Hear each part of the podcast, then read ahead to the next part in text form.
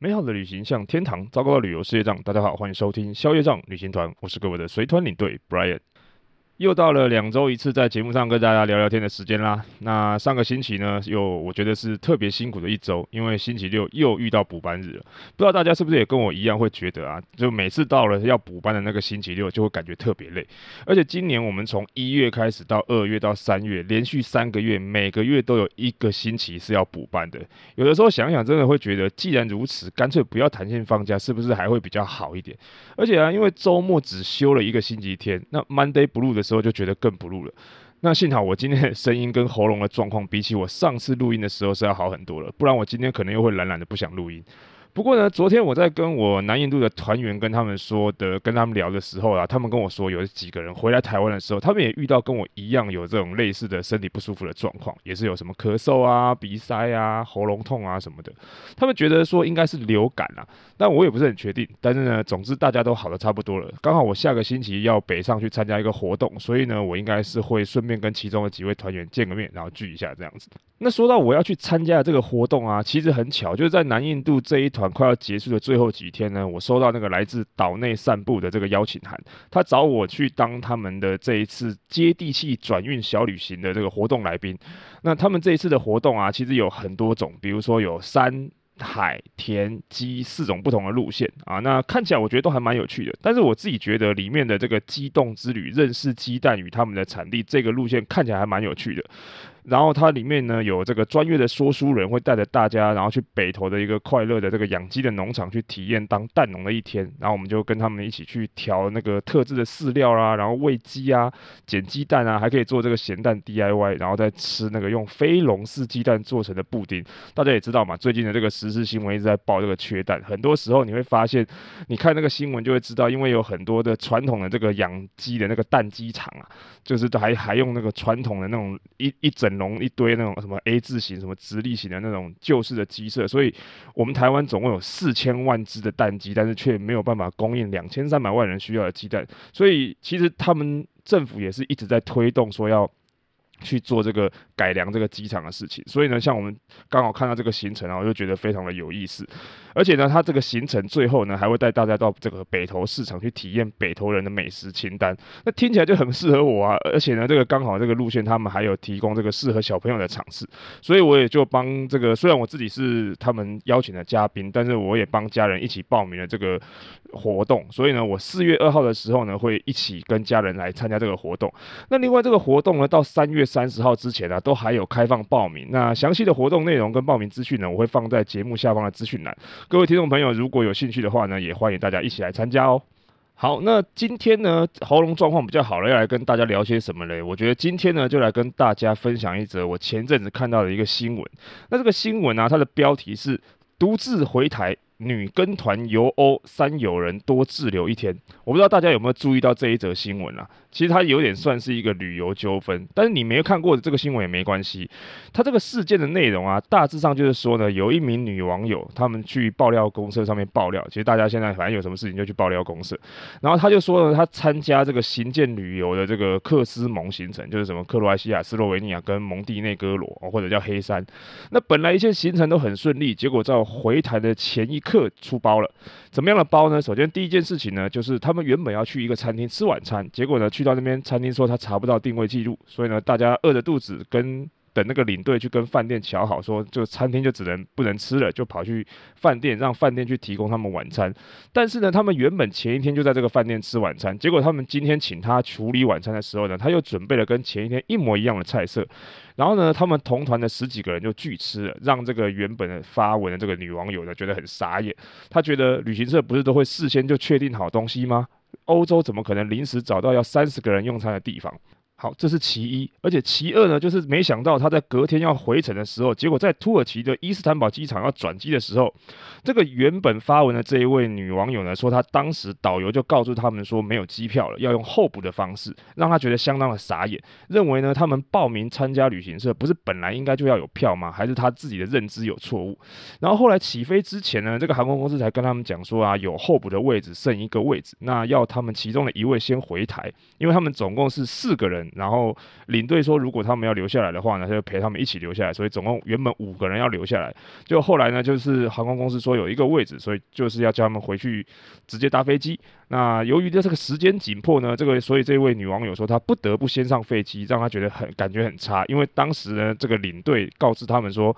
这个候补的票如果有位置不上飞机，隔天搭机还要自己花钱买机票。然后等到他回来之后呢，他就说啊，他到现在都不知道参加旅行社团体旅游的保保障到底在哪里。同行的朋友四个人，结果最后呢变成他自己一个人回国，而且他也觉得啊，为什么？他如果选择不候补那张机票，就要自己付费这件事情感到非常生气。他认为啊，报名参加旅行社的时候，不是就已经付了一次机票钱吗？为什么还要自己买票？为什么会没有票？找旅行社的保障到底在哪里？参加团体旅游真的要慎选啊！那大家听完这个事件之后，不知道各位有什么样的想法？那以我自己啊，听完这样子的事件呢，我简单的跟大家。分享一下我自己的想法。首先呢，他遇到的第一个问题呢，就是这个餐厅没有定位这件事情。说实在话，餐厅去到现场没有定到位这件事情呢，偶尔是真的会发生。那至于说发生的理由，这个问题错在谁呢？不好说。怎么样叫不好说？就是呢，饭店是也许有的是用电话，有的是用 email，有的是可能一个月之前，甚至有那个前几天就发。电话或者是 email 去询问说我要定位等等之类的。那通常呢，如果是 email，他们对方会回一封 email 跟你讲说定位完成。那如果是用什么 line 啊这些方式的联络方式，有有白纸黑字写下来的话，那都没有问题。但是有的时候遇到那个餐厅是必须要打电话过去定位，然后他口头跟你询问，口头跟你回复，但是不一定会有定位代码这种东西。那到最后如果遇到饭店可能。或者是餐厅，他们可能交接班之类的出了状况，然后没有定到你的位置，偶尔是真的有可能会发生的。那当下，如果你运气好，就是他可能当下瞧得出一些位置给你坐；那运气不好的话，就会瞧不出来。那旅行社在这边的这个做法呢，是让可能应该是瞧不出来，所以他们让领队去跟他们住宿的那个饭店呃餐厅去协调，因为通常饭店的餐厅会比较宽阔一点。那请他们去处理晚餐的部分，所以他们就带着原本的这个团员带到投诉的这个饭店的餐厅去吃饭，只是没有想到饭店准备出来的菜色跟他们前一天就已经住在这个饭店准备的晚餐又一模一样，所以他们才会觉得很不开心。那这个部分呢，呃，你要归咎是旅行社的错，可能也不完全，因为你很难厘清，但是至少旅行社事后的回复是他们有。退餐费这件事情，那那是后话了。不过这一次我们，呃，关于分享这个旅游纠纷，其实最重要想要跟大家讲的是接下来这个事件，就是他说在土耳其伊斯坦堡机场，然后被拒绝登机，没有办法搭上飞机，然后必须要滞留下来等候补这件事情。呃，很简单的来说呢，就是他们遇到了一个在航空公司偶尔你会遇到的状况，就是超卖。那什么是超卖呢？很简单，航空公司所谓的超卖就是机位超卖了。那机位超卖字就字面上解释，就是原本航空公司可能一架飞机有三百个座位，那它并不是只卖三百个人，而且它是会把这个座位可能依照比例，可能五趴十趴，所以它可能卖了三百三十个座位出去。那其实大家会不会觉得很奇怪？既然你明明就只有三百个位置，为什么要卖那么多出去？为什么要超卖呢？原因呢，就是因为啊，在对于航空公司来说，他们每一次的运输成本是固定的。比如说，他飞一趟从台湾飞到伊斯坦堡，就是要花三百万好了。那也就是说，这架飞机不管它是载满满三百个人飞过去，还是只载三十个人飞过去，对他来说成本都是一样的。但是呢，那些没有来的人呢，反而会增加他额外的成本负担。原因就是因为呢，这些没有来的人，航空公司并不会直接没收他的所有机票成本啊，机票费用，而且他可能还是要依照一定比例退还给他。但是对他来说，原本就已经要。固定花三百万出去，还要再退票，所以就会造成航空公司很大的这个损失。所以就是因为这样子呢，航空公司为了避免有空位，然后去浪费这些成本，所以他们就会选择把超机票的这个位置呢给它超卖。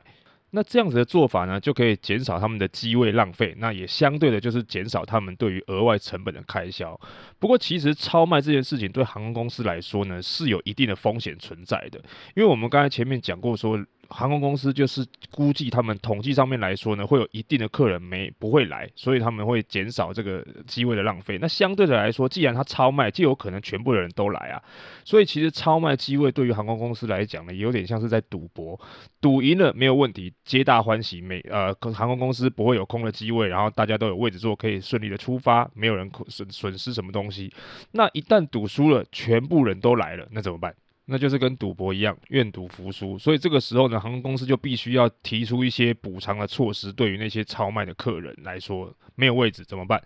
那没有位置，其实有分两种。第一种就是呢，它满的是这个经济舱，但是商务舱可能还有一些位置的时候呢，它可能就会把一些可能根据票价或者是会员等级的不同，把一些经济舱的客人往豪华经济舱或者是商务舱的方向，把那些舱等提升。这算是比较好、比较简单的简做法。那另外一个可能就是呢，航空公司所有的机位通通已经卖完了，但是还是有客人没有办法登机，这个时候比较麻烦，因为你就必须要让客人选择说，可能要。搭其他不同的班机，甚至是延后，甚至到隔天才能回来。那这个时候，你就要提出相应的这个补偿，比如说你要。帮他处理这个住宿的问题啦，补偿他餐费啦，可能还要再补偿他一些额外的这个一定比例的金额。那讲到这边呢，可能有一些听众朋友就会好奇说，航空公司既然知道自己只有这么多机位可以卖，那他既然超卖之后影响到旅行社或者是旅客的行程，难道这件事情本身没有违法的状况出现吗？那我要跟大家说，其实长久以来呢，这个航空业基本上都是这样操作的，所以呢。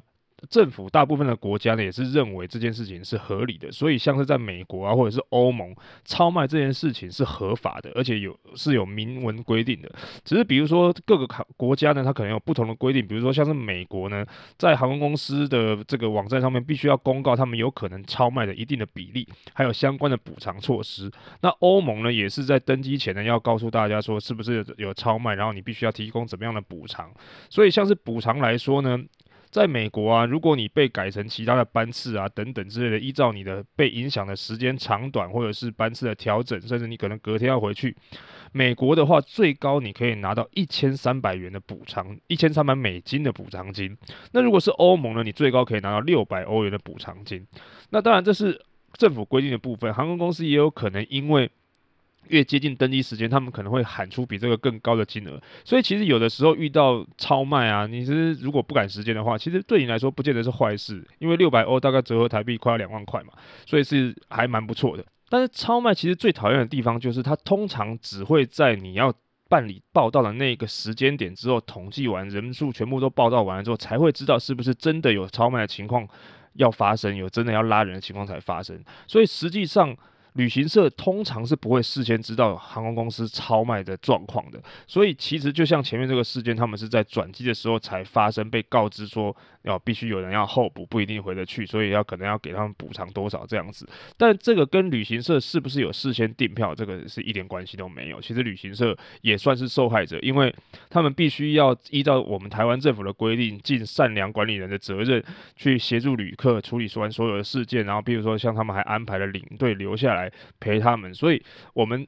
站在旅行社的立场，他只能协助旅客处理这些事情，他不能丢着不管。但是呢，实际上超卖这件事情跟旅行社一点关系都没有。那大家可能又会好奇啦，如果他提出来的补偿我不愿意接受呢，我可不可以还是一样登机？很抱歉的要跟大家说，如果航空公司已经确定他没有办法让所有人都登机的话，他是有权利挑选志愿者，或者是没有志愿者的时候拒绝一部分的旅客。不拒绝他们登机的，那他提出来的东的补偿方案呢？如果你不满意，你是可以拒绝的。那拒绝之后的结果是什么呢？就是航空公司呢，只能把你的这个机票的钱，你订这个机位的钱呢，退还给你。那事实上对你来说一点帮助都没有，因为问题没有解决，你还是回不去，他还是不让你登机，而且你还拿不到赔偿。所以基本上。呃，以在台湾来说，这个情况不太常发生。但是在一些比较呃热门的航线，比如说像是土耳其航空，我知道它风评不太好。但是呢，因为它就是因为太太热门了，所以偶尔就会发生这样子的状况。那你只能跟他们协调他们补偿的金额等等的。那以前面这个网友爆料这个事件来说，其实土航就已经有提出补偿方案，就是直接开到上限六百欧了，然后再补偿这个餐券。只是他没有特别提到。住宿的部分，如果要延后回来的话，那通常在这件事情，如果以旅行社处理，旅行社就会去请领队去处理住宿的部分，而且这部分可能通常也很难跟旅客收到钱，因为他们就是会认为是旅行社的错嘛。所以一般来说，旅行社就会把这一个部分的成本又吸收起来。所以这为什么说旅行社是受害者，就是这个原因。好，那么前面讲的这些呢，就是借由你这个网友爆料的这个事件来跟大家简单的介绍一下飞机呢为什么会超卖，那超卖的。这个理由跟它的原因是什么？然后还有超卖的比例啦，它如果发生超卖的时候，能够该做做些什么事啊？然后他们会怎么补偿啊？等等之类的。那接下来呢，我想要带大家用另外一个角度跟大家分享我自己对于这个爆料事件的一些想法。就是呢，关于这个后续事件啊，他们原本有四个人要留下来，然后呢，领队说要陪他们一起留下来，但是后来候补剩一张，所以他们其中一位先回台湾。他说，因为时间紧迫，他不得不先上飞机，他感觉很差，因为导游领队啦告诉他们说，如果候补的有票有位置不上飞机，隔天搭机要自己花钱买票。好，这件事情呢，我要跟大家说啊，就是候补。对他这个人来讲，对候补上那个人来讲，你唯一差别就是被告知说必须要候补，但是你候补上了之后呢，其实对于你整个航程跟旅程来说，就一点关系就没有嘛，就没有影响嘛。所以实际上那个问题的问法就好像是我今天买了明天的机票，但是我明天不想搭飞机，我想要后天回去，那为什么我还要重新买一张？这个问题是一模一样的啊，不然嘞？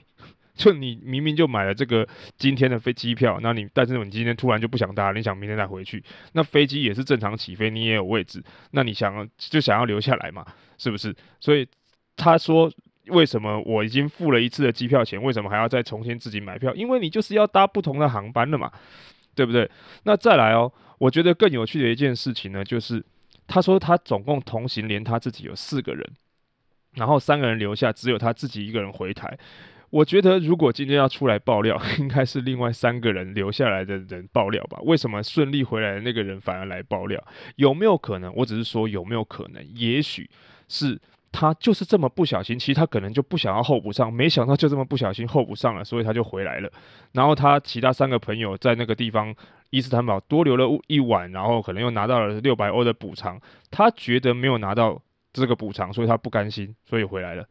有没有可能是这样的想法？我不知道，但是呢，我只是提供大家一个另外不同的思考的角度，因为我觉得有的时候这些网所谓的网友爆料，真的不能只看一面的这个事情。所以呢，我觉得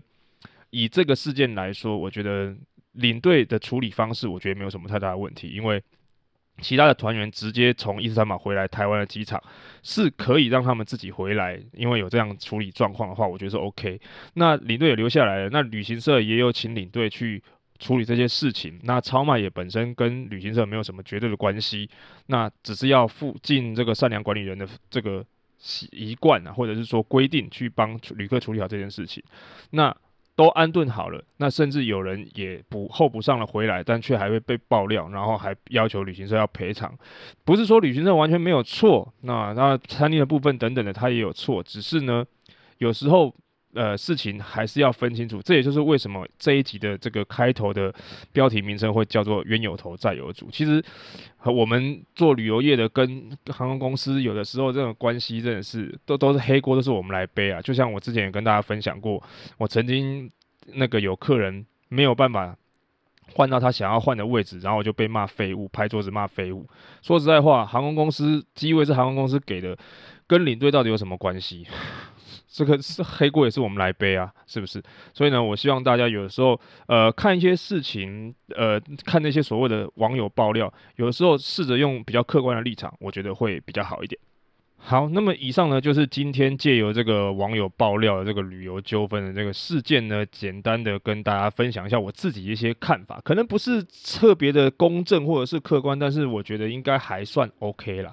那节目最后呢，今天呃，我有看到一则这个。听众朋友的留言，我想要特别的来回复这一则留言。那这个呢是一个一星留言。其实我平常自己，我觉得这个一星的留言，我是觉得没有什么太大必要。你喜欢听你就听，你不喜欢听你就不要听嘛。那一星留言，我自己觉得我不是很 care，但是他留言的内容让我很想要回复，因为呢他留言的内容跟标题是一样的。他写说：“达且马啦，你国文老师在哭泣。”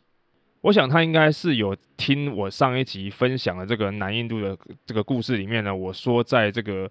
科钦这个地方呢，有一个教堂，里面呢有这个葡萄牙航海家达伽马的这个坟墓的纪念墓，因为尸体已经不在这了。然后他觉得那个字应该念达伽马。那我要跟大家说呢，有的时候啊，其实他那个只是翻译的名称，而且呢，如果各位上网可以查一下这个葡萄牙的那个航海家他的名字的原文是 Vasco da Gama 啊，所以呢，其实念达伽马，我自己觉得没有什么太大的问题。就举例，伽利略，你们是念伽利略还是念伽利略呢？那你是念伽马射线还是伽马射线呢？而且最有趣的是，如果你上去教育部的网站去查，你就会发现，其实它这个就是破音字嘛。现在的国小好像教这个东西叫多音字，它可以念加，它也可以念伽。但是如果我们尊重原文 Vasco da Gama 的这个名字的话，它我觉得念达伽马应该没有什么关系。那如果你想要念达伽马，嗯，up to you，这是你自己的决定。但是我觉得我的国文老师会不会哭泣，我不知道。但是你的国文老师跟你的历史老师 maybe。也不是会特别的开心。那我只记得广告的一句话，但我想这个广告，如果你年轻一点，你可能没有听过。就是呢，要刮别人胡子之前，先把自己的胡子刮干净。然后想要跟别人跟纠正别人之前，其实你可以上网做一下功课的，对吧？好，那以上就是今天节目要分享给各位的全部的内容。如果对各位对于节目有任何的意见呢，或者是有什么话想要跟我说呢，都欢迎各位直接在消业障旅行团的 Facebook 粉丝专页或者是 IG 私讯或者是留言直接告诉我。那喜欢今天节目内容呢，也请不要忘了在 Apple Podcast 或者是在 Spotify 呢留下你的五星好评。当然，如果你真的要有留意，心也 OK 啦。那今天节目就先到这边，消业障旅行团我们就下次见喽，拜拜。